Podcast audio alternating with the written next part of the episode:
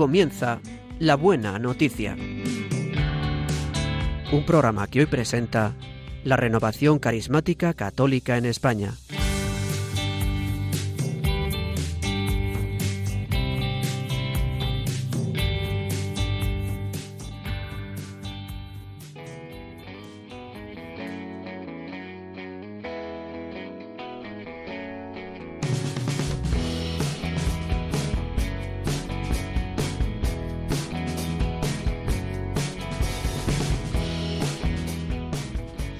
Bienvenidos a una nueva edición del programa de la Buena Noticia. Hoy sábado 21 de enero comentaremos con ustedes la palabra de la liturgia correspondiente a este tercer domingo del tiempo ordinario, de este año litúrgico en el que comenzaremos a proclamar el Evangelio de San Mateo. Hoy el programa va a ser conducido por la Renovación Carismática Católica y estaremos con ustedes Pilar Álvarez. Buenos días, Pilar. Buenos días. Ana Ruiz. Buenos días, Ana. Buenos días. Javi Esquina en el control de sonido. Buenos días, Javi. Buenos días. Y el que les habla, Rodrigo Martínez.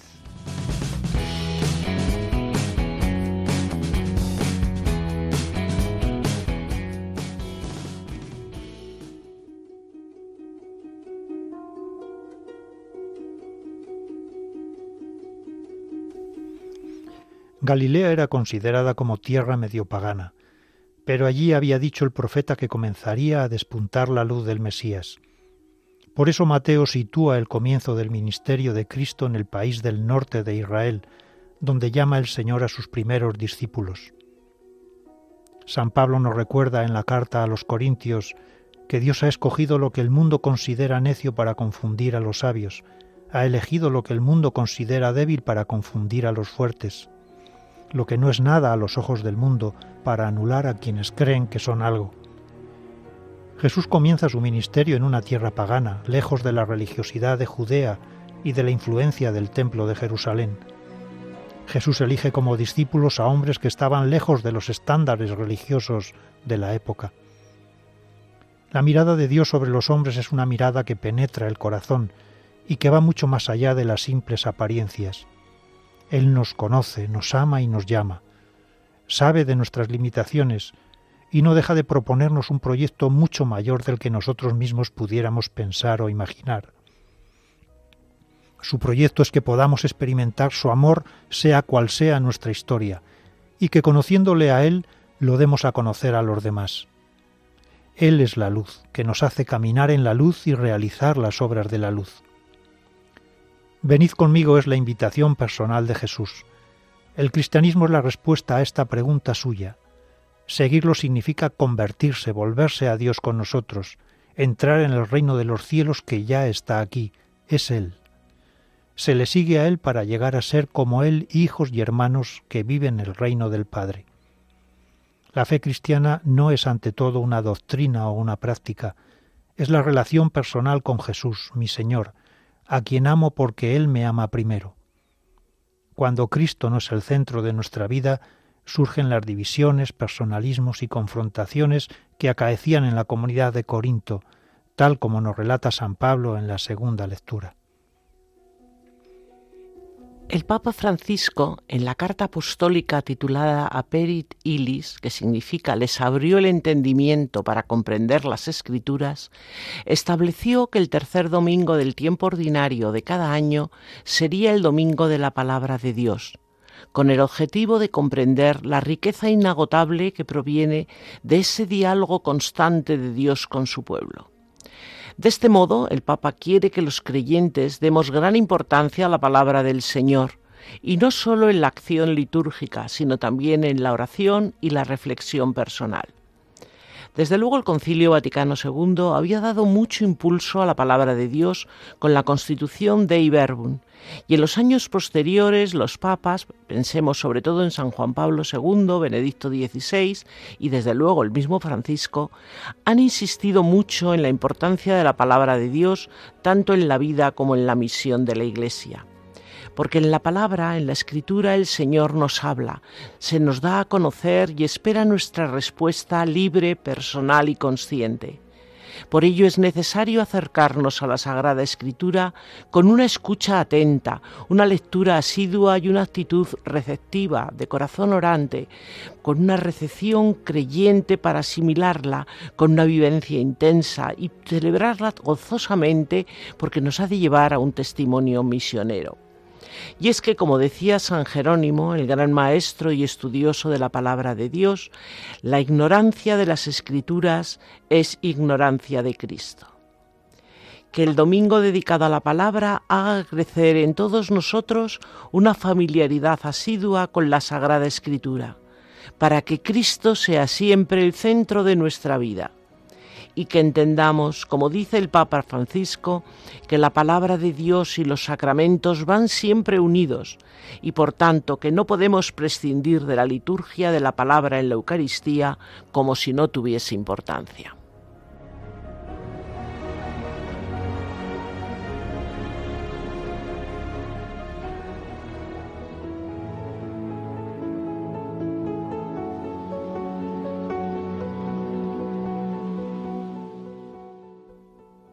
Lectura del profeta Isaías. En otro tiempo, el Señor humilló el país de Zabulón y el país de Neftalí. Ahora ensalzará el camino del mar al otro lado del Jordán, la Galilea de los gentiles. El pueblo que caminaba en tinieblas vio una luz grande. Habitaban tierras de sombras y una luz les brilló. Acreciste la alegría, aumentaste el gozo. Se gozan en tu presencia como gozan al segar, como se alegran al repartirse el botín, porque la vara del opresor, el yugo de su carga, el bastón de su hombro, los quebrantaste como el día de Madián. Palabra de Dios.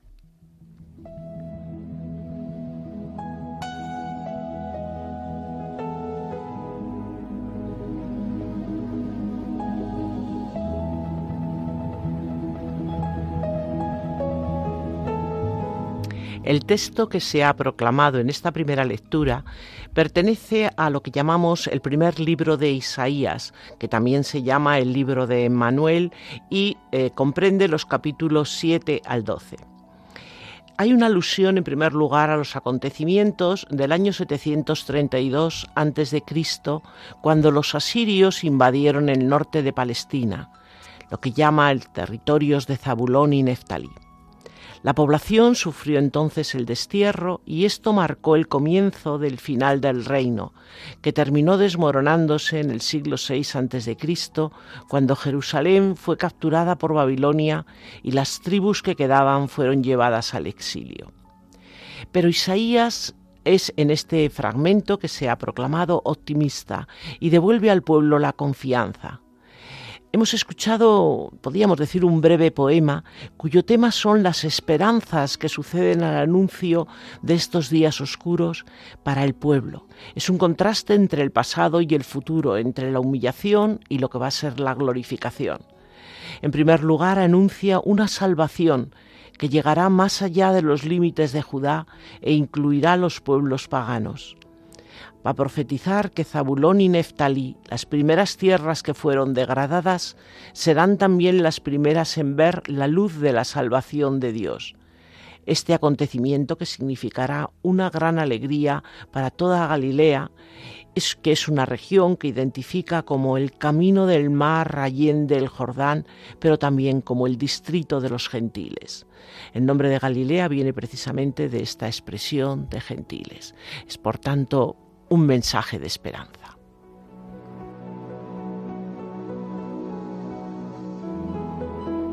Sobrecoge ver cómo en Jesús, que es la palabra encarnada, se cumplen todas las escrituras. Veremos luego en el Evangelio cómo se repite este fragmento del libro de Isaías que se acaba de proclamar. Y es que en Jesús se cumple todo. Él era el Mesías esperado, este Mesías que, que es anunciado por el profeta Isaías, que es el que les va a salvar de esa oscuridad, de esas tinieblas en las que vive esta gente. que son despreciados, que son invadidos, que son pisoteados, a los que nadie tiene en cuenta, lo peor del país. Así a nosotros nos puede ocurrir a veces. Como nos decía antes, este es un Ana, este es un mensaje de esperanza. A veces nosotros somos como esta tierra, esta tierra de Zabulón y Neftalí, que estamos en oscuridad, que no sabemos por dónde nos va la vida, que no encontramos salida, que no tenemos luz. Pero cuando el Señor Jesús aparece en nuestras vidas, todo se ilumina, todo cobra sentido, vemos la salida que es Él, porque no hay otra salida fuera de Él. Es este un mensaje de esperanza, porque es Él el que viene a quebrantar el, el yugo del opresor, la vara que nos oprime. Así que esta es un, este es un gran día de, de esperanza, porque la palabra de Dios se cumple, hermanos, y se cumple en nuestra vida. Así que mucho ánimo.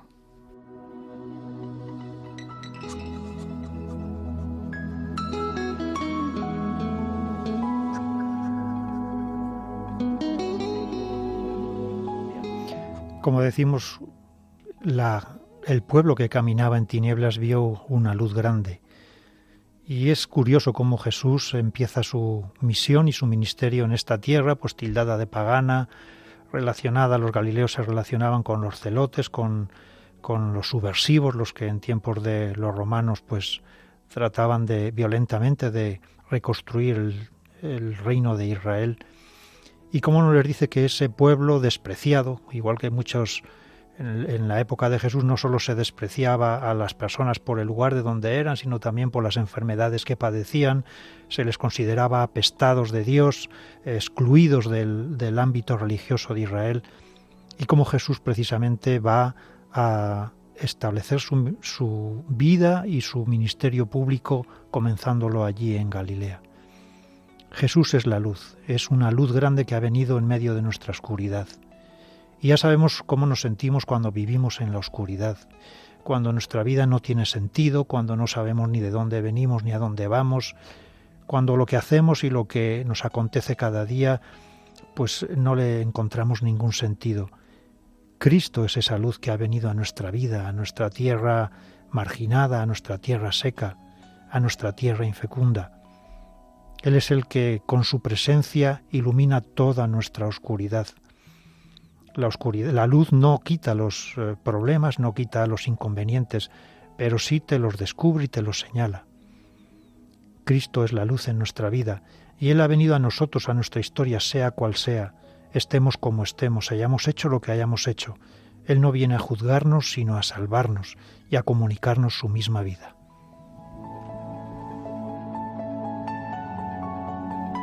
La presencia de la luz, la presencia de Dios, va a traer también otros bienes mesiánicos, dice Isaías, porque va a implicar la liberación del enemigo, la abundancia de bienes y traerá la alegría. Dice que creciste la alegría, aumentaste el gozo. En el Antiguo Testamento la alegría pues no solamente es un sentimiento, es sobre todo una manifestación externa, comunitaria, con gestos y con formas muy variadas, eh, tanto en el contexto profano como en el contexto de culto. Y en este último va unido a la alabanza, a la alabanza y al júbilo, que son la consecuencia de la acción divina, porque frente a una intervención salvífica y liberadora de Dios, el pueblo reacciona con la alabanza, con la alegría, con las danzas. Y lo mismo que, eh, porque son las comparaciones que ha hecho el profeta, lo mismo que se hace en el momento de la cosecha, que la cosecha se celebraba mucho porque la cosecha era un bien que Dios había dado, ¿no? la tierra había producido frutos, pues eh, también se va a, dar esta alegría o con el reparto del botín, que es muy curioso, pero claro, tenemos que tener en cuenta los tiempos en los que está hablando, la gente a la que está hablando y cómo estaban muy acostumbrados a las guerras y al botín posterior. El botín, el botín significaba que había habido una victoria y además un premio premio, un tesoro que se podía repartir. Es decir, eh, había motivos para estar muy contentos. Pues sí, el Señor trae esa alegría, pero además hay también otra cosa que dice que me parece preciosa, y es que dice, porque los quebrantaste como el día de Madián. Y es que la victoria sobre los madianitas en época de Gedeón fue una victoria debida a Yahvé, porque los israelitas no hicieron nada para ganar. No, no, fue una victoria que el Señor les puso en sus manos. Entonces, está anunciando esta alegría, esta victoria, esta venida de la liberación y además de una manera totalmente gratuita por la generosidad de Dios.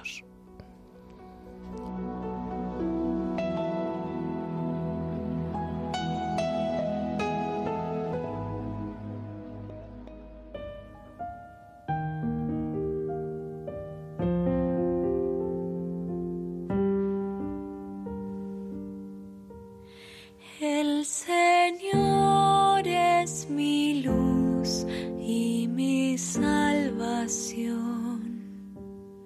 El Señor es mi luz y mi salvación. El Señor es mi luz y mi salvación.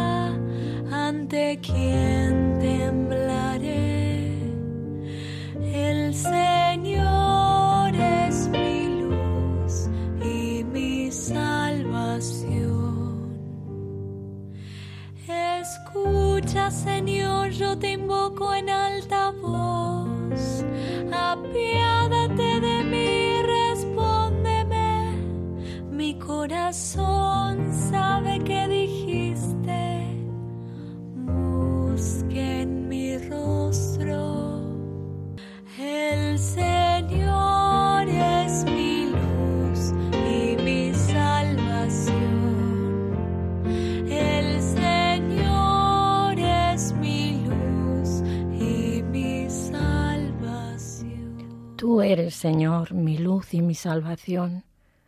Tú eres, Señor, la defensa de mi vida. Tú eres, Señor, el que a mi oscuridad, a mi tiniebla, vienes a traerme la luz.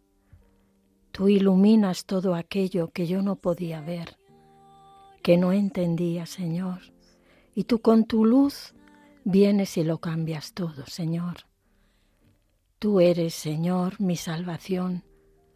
Sin ti no encuentro salida, Señor, porque no hay otra salida ni otro Salvador fuera de ti, Señor.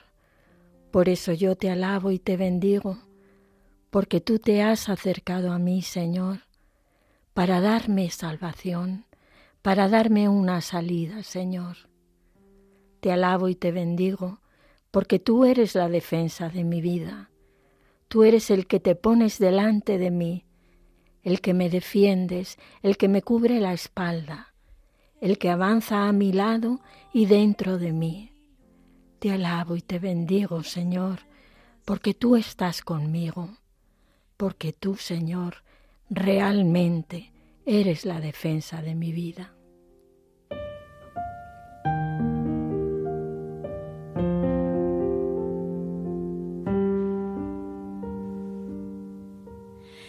Bendito eres, Señor, porque tú eres mi luz, porque tú eres mi fortaleza, porque tú eres mi esperanza, Señor, porque yo sé que junto a ti, junto a ti no tengo no solo que tener miedo de nada, sino que además contigo tendré todo. Por eso, Señor, yo pido el habitar en tu casa todos los días de mi vida, el estar siempre contemplando tu rostro, Señor, el no perderme en tantas tonterías que la vida presenta, en tantas tentaciones que el enemigo pone delante como cosas gozosas y atrayentes, porque lo único que me tiene que atraer eres tú, porque eres tú el único que tiene la alegría, la paz, la armonía que necesita mi corazón, porque tú, Señor, eres el dueño de todo aquello que me puede dar la felicidad, y yo, Señor, quiero estar contigo. Bendito y alabado seas por siempre.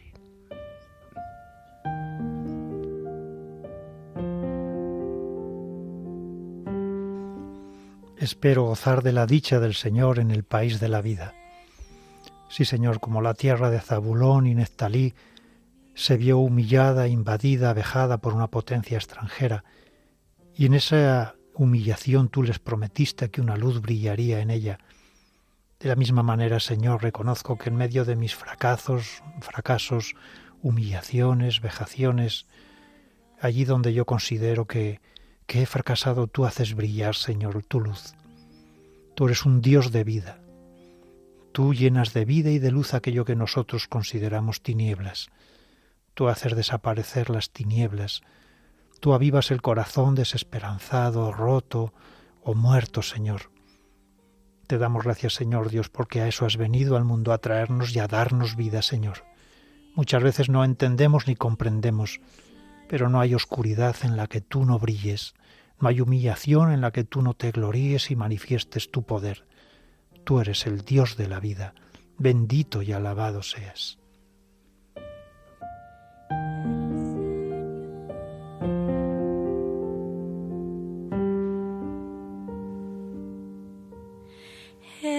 Señor es mi luz y mi salvación.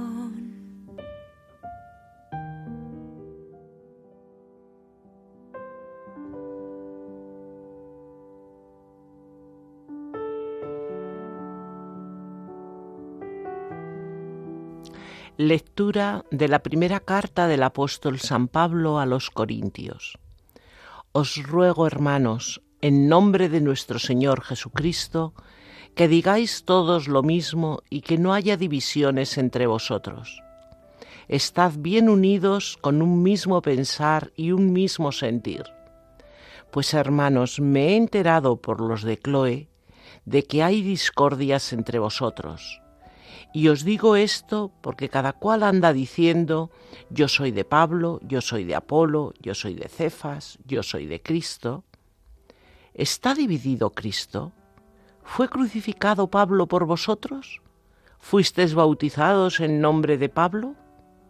Pues no me envió Cristo a bautizar, sino a anunciar el Evangelio, y no con sabiduría de palabras para no hacer ineficaz la cruz de Cristo.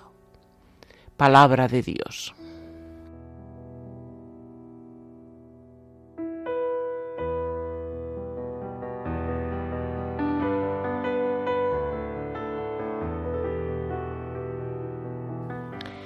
La carta a los Corintios, que empezamos a proclamar el domingo pasado y que vamos a continuar escuchando hasta la época de Cuaresma, presenta, como ya se ha comentado en algunas otras ocasiones, a una comunidad que es muy viva, pero que está llena de discordias internas y con muchas dificultades para mantener su identidad en medio del mundo pagano en que está inserta.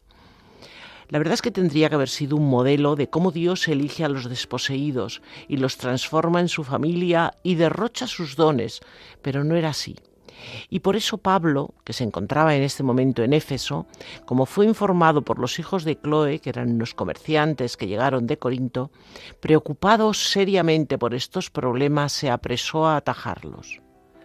En el texto que hoy se ha proclamado, centra su exhortación en la falta de unidad y las tendencias partidistas eclesiales que hacen de la comunidad de Corinto un escándalo continuado.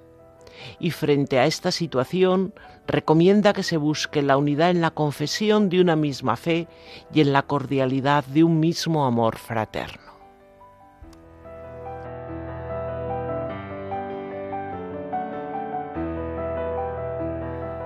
Desde el día 18 hasta el día 25 rezamos por la unidad de los cristianos, porque la división es el gran escándalo, es el gran escándalo de la Iglesia de todos los tiempos. No ocurría solo en Corinto.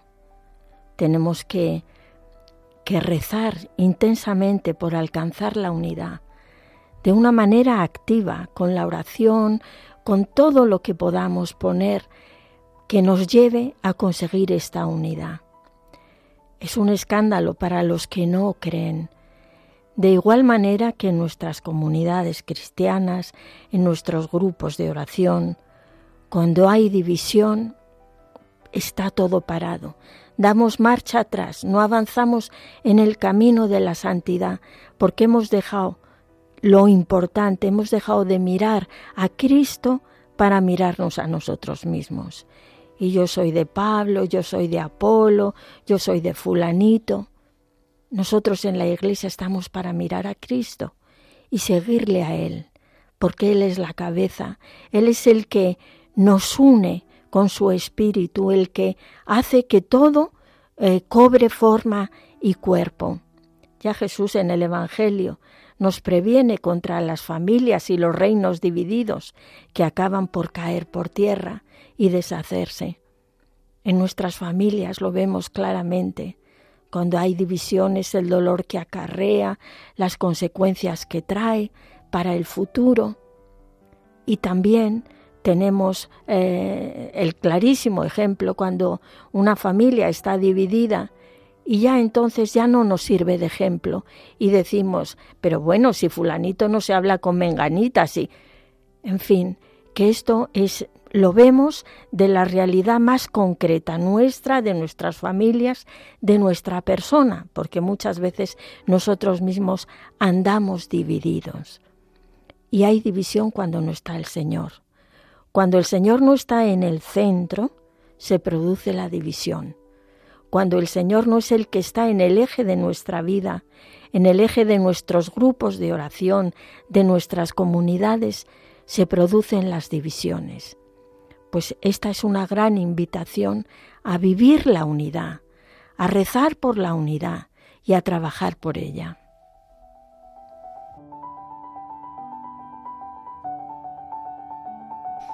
Veíamos en la primera lectura que el pueblo que caminaba en tinieblas experimentó una luz grande. Cristo dijo que era la luz del mundo. Y toda la palabra de Dios nos habla de que los hombres se dividen en hijos de la luz e hijos de las tinieblas, según se viva bajo la influencia de la luz, que es Cristo, o de las tinieblas, que es Satán. En la carta a los romanos San Pablo nos dice, la noche está avanzada, el día se avecina, despojémonos pues de las obras de las tinieblas y revistámonos de las armas de la luz. Y una de las obras de las tinieblas es esa, es la división.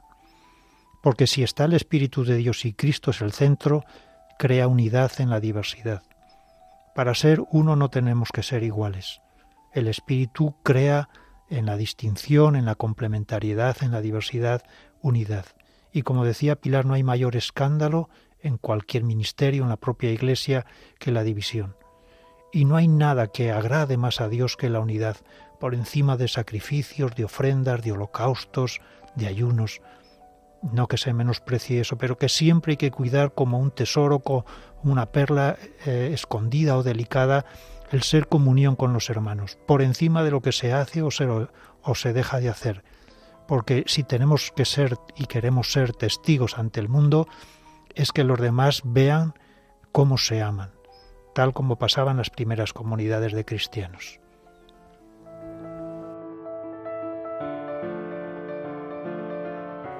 Pues sí, estamos hablando de, cómo hay que recobrar la unidad.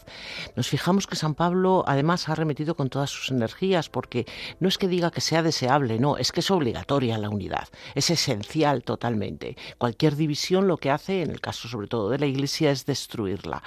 Y propone unas medidas para conservar la unidad y la comunión que son precisamente las mismas medidas que nosotros podemos ver que ahora en, esta, en este octavario de la unidad de las cristianos se repiten, porque son ponerse de acuerdo mediante un diálogo iluminado por la palabra y el ejemplo de Jesús.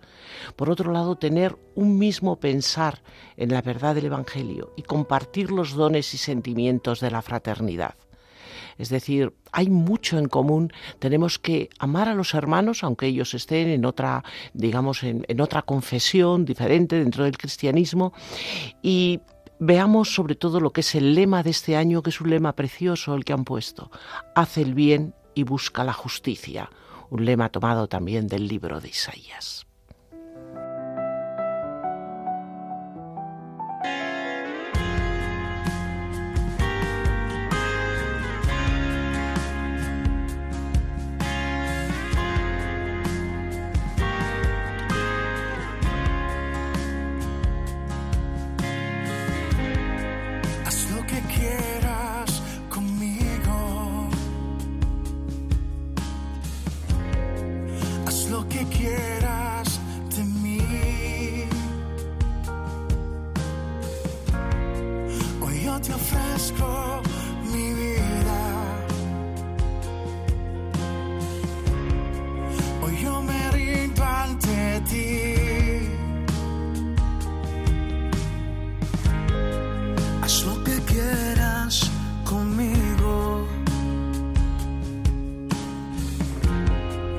Haz lo que quieras de mí.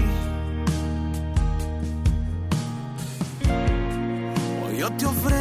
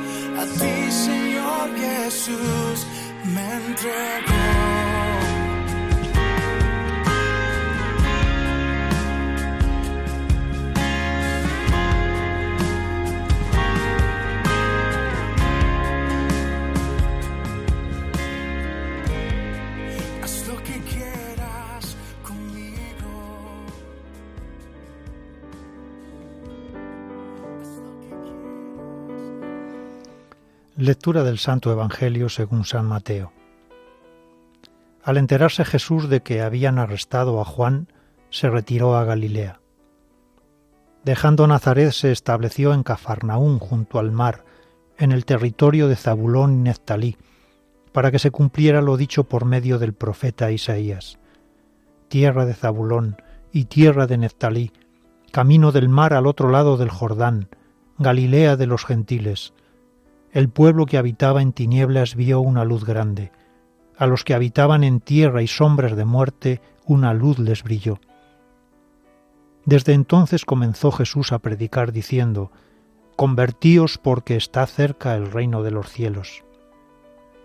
Paseando junto al mar de Galilea vio a dos hermanos, a Simón llamado Pedro y a Andrés, que estaban echando la red en el mar, pues eran pescadores. Les dijo, Venid en pos de mí y os haré pescadores de hombres. Inmediatamente dejaron las redes y lo siguieron. Y pasando adelante vio a otros dos hermanos, a Santiago hijo de Zebedeo y a Juan su hermano, que estaban en la barca repasando las redes con Zebedeo su padre, y los llamó. Inmediatamente dejaron la barca y a su padre y lo siguieron. Jesús recorría toda Galilea, enseñando en sus sinagogas, proclamando el Evangelio del reino y curando toda enfermedad y toda dolencia en el pueblo. Palabra del Señor.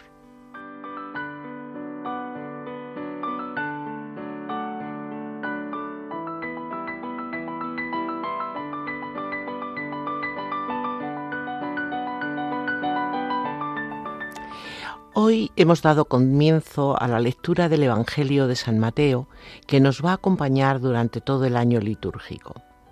Y hemos empezado con esta, primera, esta primera parte en la que vemos el inicio de la vida pública de Jesús. El Evangelio de Mateo, aunque sea el primero que propone la Iglesia en los ciclos litúrgicos, no fue el primero que se escribió, porque es anterior el de Marcos. El de Mateo sabemos que se escribió posteriormente, entre los años 80 y 90, y que se escribió para una comunidad de origen judío. Por eso afirma mucho la continuidad de las tradiciones antiguas y la novedad, y alude con mucha frecuencia a textos del Antiguo Testamento, como hemos podido hoy escuchar. Hemos reconocido el texto que se ha leído en la primera lectura, el texto de, de Isaías. La comunidad cristiana queda clara que es la continuadora legítima del Israel histórico. Es el Israel auténtico, el que ha entrado ya en la etapa final y que se abre para proclamar su mensaje no solo a los judíos, sino también a los pueblos paganos, pues la había preparado Jesús, eligiendo e instruyendo para ello a sus apóstoles.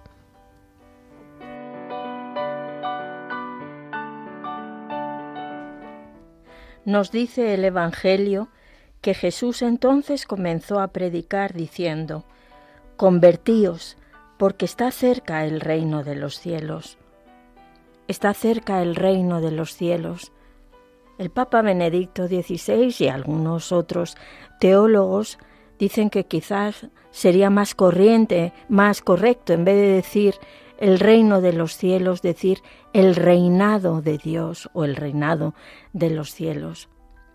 Porque claro, aquí eh, no se trata de un territorio físico que viene un rey a conquistar.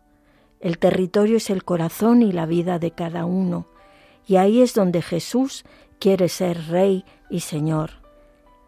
Hoy Jesús está a la puerta llamando a cada corazón y diciéndole esto, está cerca el reino de los cielos, estoy cerca de ti, déjame entrar en tu vida, déjame entrar en tu corazón para que yo lo transforme, porque nosotros ya hemos hecho muchas pruebas de intentar cambiar de vida, intentar cambiar nuestro corazón, nuestros sentimientos, y no somos capaces. Solo Dios, solo Jesús, mediante su palabra y la acción del Espíritu, consigue cambiar nuestro corazón. Y son las leyes de este reino que Jesús viene a traernos el amor y el perdón. No hay otras. Con esto es con lo que Jesús nos va transformando y nos va dando la vuelta como a un calcetín. Y pasamos del rencor y del odio al amor y al perdón, y así cambia nuestra vida y cambia la vida de las personas que está a nuestro alrededor. Y para eso hay que convertirse. Convertirse, pues es ese abrir la puerta del corazón y de la vida a Cristo Jesús. Y para abrir esa puerta hay que empujarla con fuerza, porque a veces hay otras cosas que obstaculizan que se pueda abrir la puerta. El mensaje sigue siendo el mismo hoy que hace dos mil años. Conviértete porque está cerca el reino de los cielos, porque esta profecía que, que leíamos de Isaías y que se cumple, se cumplió y se cumplirá. Jesús es el Mesías, es aquel que tiene el poder, el poder para, para cambiarnos, para salvarnos. Pilar nos estaba hablando de lo que es el mensaje con el que empieza Jesús su predicación. Y bueno, hay una cosa muy interesante y es que es un mensaje radicalmente nuevo. No en las palabras, porque en el Evangelio de Mateo hemos escuchado también cómo empieza la predicación de Juan el Bautista y el mensaje de Juan el Bautista aparentemente era el mismo, ¿no? Convertíos, bueno, porque está cerca el reino, tal. El mensaje, pero era una conversión eh, frente a la inminente llegada de, Dios, del reino, no del reino de Dios, sino la inminente llegada de Dios con un hacha, porque era importante eso del hacha puesta en el árbol. Entonces, mm, ¿qué es lo que pedía Juan? Pues pedía la conversión, es decir, el cambio de vida, el dejar los pecados para escapar del juicio de un Dios que era terrible, de un Dios castigador que venía a pues, a, castigar a los pecadores y a los, a los que si no se convertían los iba a destruir a través del fuego. Sin embargo, el mensaje de Jesús con las mismas palabras es un mensaje totalmente esperanzador, totalmente positivo, totalmente eh, bueno, es el ofrecimiento de la gracia, que es Dios que viene a salvarnos, porque nosotros por nosotros no podemos, no podemos, es imposible, ¿no? Tenemos ese corazón de piedra que si el Señor no nos lo cambia, nosotros somos incapaces de cambiarlo por nosotros mismos. Entonces es interesante porque muchas veces oímos las palabras, pero no profundizamos en lo que realmente nos quiere decir. Hay que cambiar de vida, sí, pero el primer paso lo da el Señor. Lo da el Señor con su gracia, lo da el Señor con esa fuerza que nos va a, llevar a ese cambio que por nosotros mismos, insisto, somos incapaces.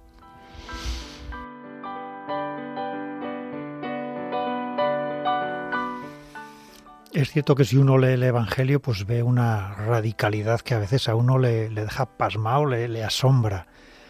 Pero yo me imagino pues que aun siendo pescadores, aun siendo gente humilde, teniendo sus negocios, eh, los discípulos eran, los primeros discípulos eran profundamente religiosos, vivían en una cultura religiosa, en un país religioso, donde se oraba varias veces al día, donde se acudía los sábados a la sinagoga, donde se peregrinaba al templo a ofrecer sacrificios. Yo me imagino a, a todos estos a los que Jesús iba llamando, pero que eran discípulos primero y habrían ido cuántas veces a escuchar a Juan el Bautista y cuántas veces se habían bautizado o habían ido allí a, a tener un bautismo de, de, conversión. Y que luego al ver eh, a Jesús en sus recorridos por Galilea, en sus milagros, en sus predicaciones, pues también irían muchas veces, dejando sus faenas, pues a escucharle y luego volverían a, a las faenas de cada día. Hasta el día en que Jesús fijándose en ello y seguramente conociéndoles porque Jesús mira el corazón de las personas, les propone hacer de ellos una nueva creación. El hecho de que se encuentre con ellos en el borde del lago, pues eh, nos sugiere como si del caos y de las aguas iniciales Dios creó un mundo nuevo y creó el mundo y la vida que hay aquí, como ahora Cristo con su anuncio del reino de los cielos va a hacer una nueva creación. ¿Y cuál es esa nueva creación que es la que nos decía Pilar? El reinado de Dios. Reinado de Dios, reino de los cielos, es decir, que sea Dios quien gobierne tu vida y mi vida. Que no sea yo, que ese es el pecado, es decir, el pecado es yo creerme y en constituirme Dios de mi vida, el hacer lo que yo quiero, lo que yo veo, lo que yo entiendo, pero no lo que Dios quiere de mí. Para eso tiene que haber un camino, un cambio, una conversión, un cambio de mentalidad. Un cambio de mentalidad que solo llegará cuando se nos derrame por entero el Espíritu Santo, que es el que nos lleva a conocer esa voluntad de Dios y a, vivir en esa voluntad de Dios. Convertíos significa no solo también dejar de hacer el mal, sino entregar todo a Cristo para que Él pueda hacer en nosotros su obra, para que nosotros podamos dar aquí en la tierra frutos que permanezcan, frutos que sean alimento para los demás, para que con la luz del Espíritu Santo podamos conocer qué es lo que Dios quiere de todos y cada uno de nosotros, y siendo dóciles a Él y abiertos a Él, podamos vivir en la voluntad del Padre y dar los frutos que Él espera de nosotros. Conversión no es sólo dejar de hacer el mal, sino dar los frutos que Dios espera de nosotros, entregándole todo lo que somos, nuestros afectos, nuestras posesiones, nuestro tiempo, nuestros talentos.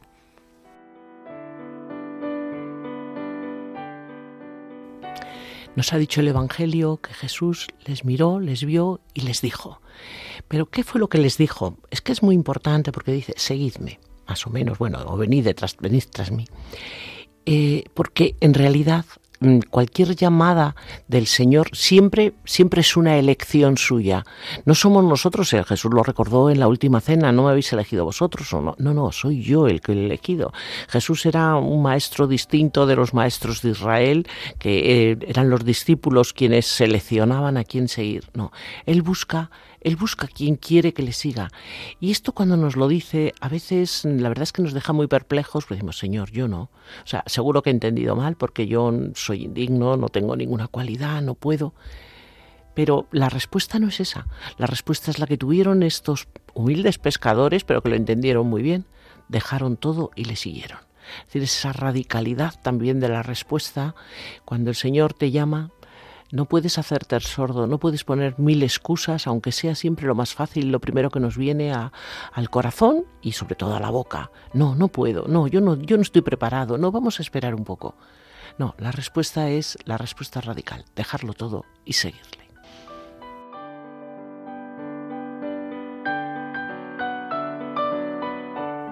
Vemos como en el Evangelio, como estos discípulos siguen a Jesús ¿Qué tendría aquella palabra del Maestro que dejándolo todo le siguieron? Seguro que Jesús les tocó el corazón con esa palabra. Y ellos le siguieron y, y fueron a vivir con él. Eh, los cristianos nos olvidamos a veces que el ser cristiano es fundamentalmente ser discípulo. El cristianismo es un acto de respuesta a esa voz de, del Señor que te llama, que te toca el corazón y de alguna manera te dice, ven conmigo, sígueme. Pero después hay un segundo movimiento que es el de, el de ser discípulo, el de escuchar todo aquello que dice el Maestro, todo aquello que hace el Maestro, todos sus gestos, captar el mensaje. En este domingo que celebramos eh, el domingo de la palabra, qué importante las palabras, las palabras de Jesús. Jesús amaba y conocía las escrituras y las utilizaba. Las utilizaba de muchas maneras para enseñar a sus discípulos, para formarles y utilizaba repeticiones, comparaciones, exageraciones, pero también Jesús utilizaba a veces la palabra de Dios con autoridad, como por ejemplo en el caso de que viene antes de este fragmento del Evangelio, que es el de las tentaciones, cómo Jesús tapa la boca y expulsa a Satanás con la fuerza de su palabra. Tenemos que conocer la palabra de Dios, porque si somos discípulos de Jesús, tenemos que vivir la pedagogía que tuvo Jesús con sus discípulos. Y parte de esa pedagogía consistía en el conocimiento y utilización adecuada de la palabra de Dios. Mm, seguir a Jesús es una gran alegría porque es lo único que llena nuestra vida, lo que da sentido a nuestra, a nuestra existencia porque es lo que nos conforta, lo que nos ilumina, lo que nos lo que da sentido a nuestro sufrimiento. La plenitud del hombre se encuentra en la plenitud del seguimiento de Cristo. Cristo, cuando llamó a sus discípulos, cuando nos llama a cada uno de nosotros, no es para quitarnos nada, es para dárnoslo todo, es para darse Él.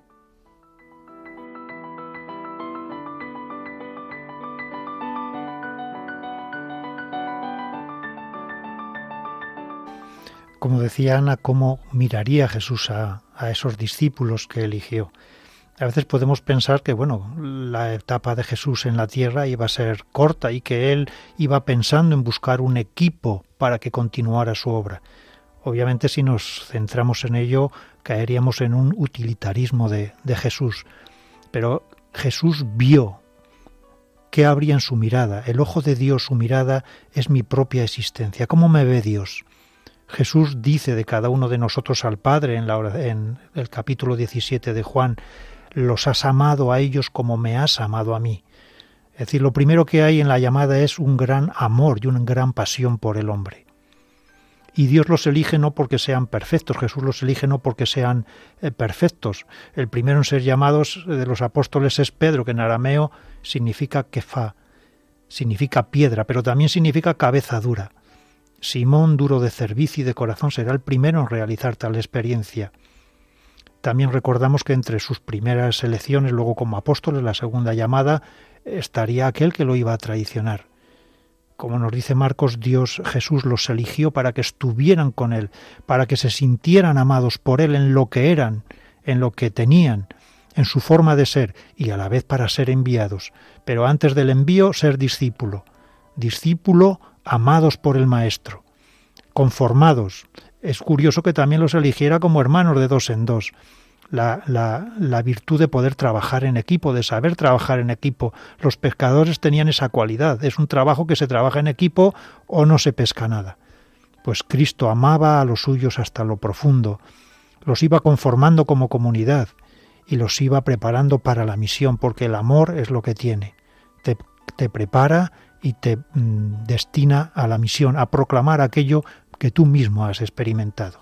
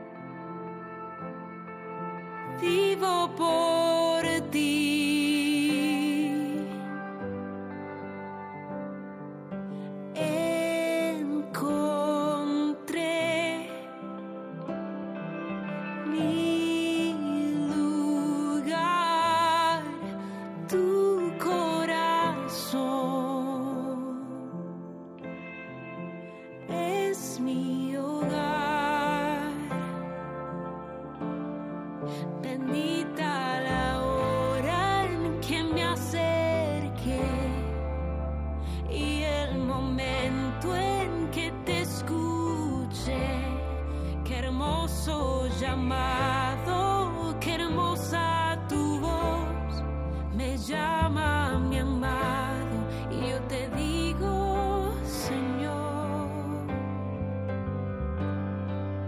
Estamos en Radio María en el programa La Buena Noticia que se emite todos los sábados de doce y media a una y media de la mañana, una hora menos en las Islas Canarias, hoy conducido por la Renovación Carismática Católica, y estamos acompañándoles Ana Ruiz, Pilar Álvarez y Rodrigo Martínez. Les invitamos a hacernos llegar sus aportaciones y comentarios sobre las lecturas de este domingo escribiéndonos a la dirección de correo electrónico la buena noticia 1, 1 en número, arroba radiomaria.es la buena noticia 1, 1 en número, arroba radiomaria.es. Aquí está mi vida a tu disposición. Aquí está mi tiempo. Aquí está mi historia.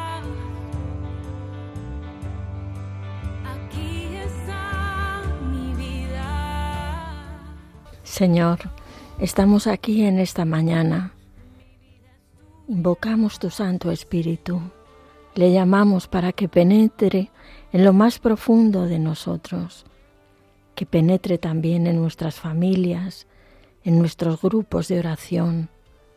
Ven Espíritu Santo, tú que eres el amor por excelencia, ven y empápanos porque con ese amor que tú nos traes nos viene la unidad, porque no hay amor sin unidad y no hay unidad sin amor, Señor.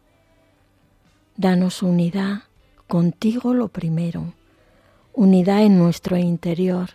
Ayúdanos, Señor, cicatriza nuestras heridas, sana todo lo que hay para sanar. Da descanso a nuestro corazón, Señor. Danos esa fortaleza que viene de sabernos amados por ti, Señor. En esta mañana, Señor, te alabamos y te bendecimos y te pedimos por la unidad en la Iglesia, por la unidad en nuestros grupos de oración, por la unidad, Señor, que viene de mirarnos todos, mirándote a ti, Señor. Bendito seas.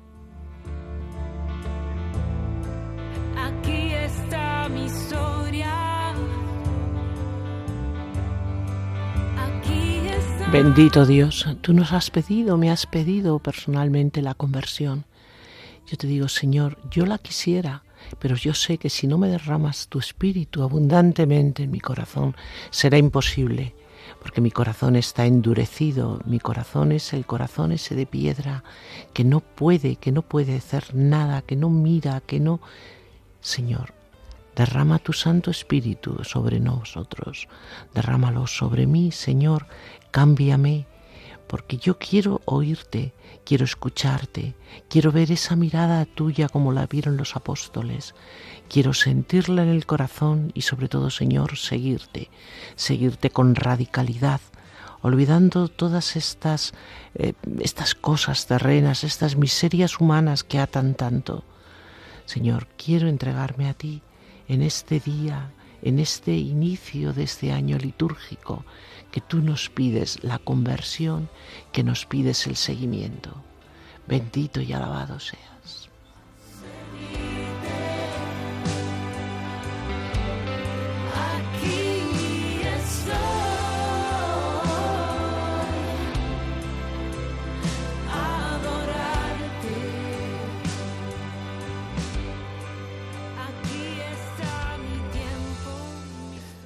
Pues te damos gracias, Señor, por tu presencia aquí en medio de nosotros y en medio de tu palabra.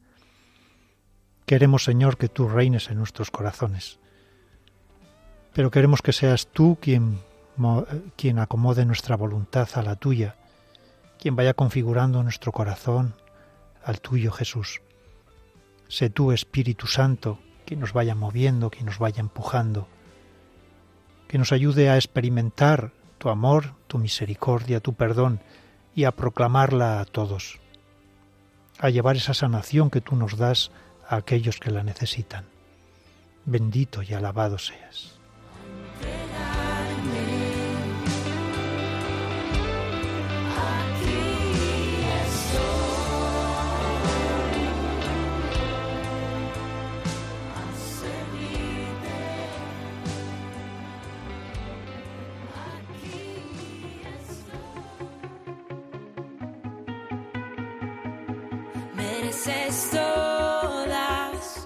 Ponemos fin a este programa en el que les hemos acompañado Pilar Álvarez, Ana Ruiz, Javi Esquina en el control de sonido y Rodrigo Martínez. Cristo recorría, enseñaba, proclamaba, curaba el reinar de Dios en nosotros.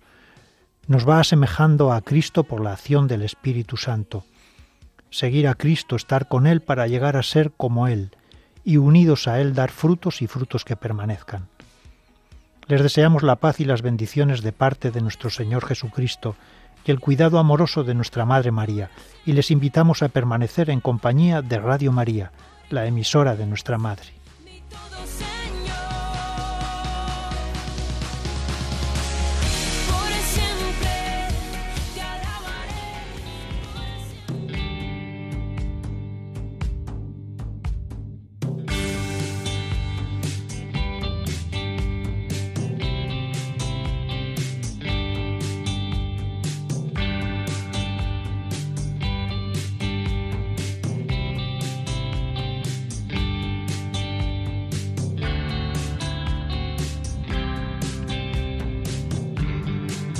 Termina La Buena Noticia.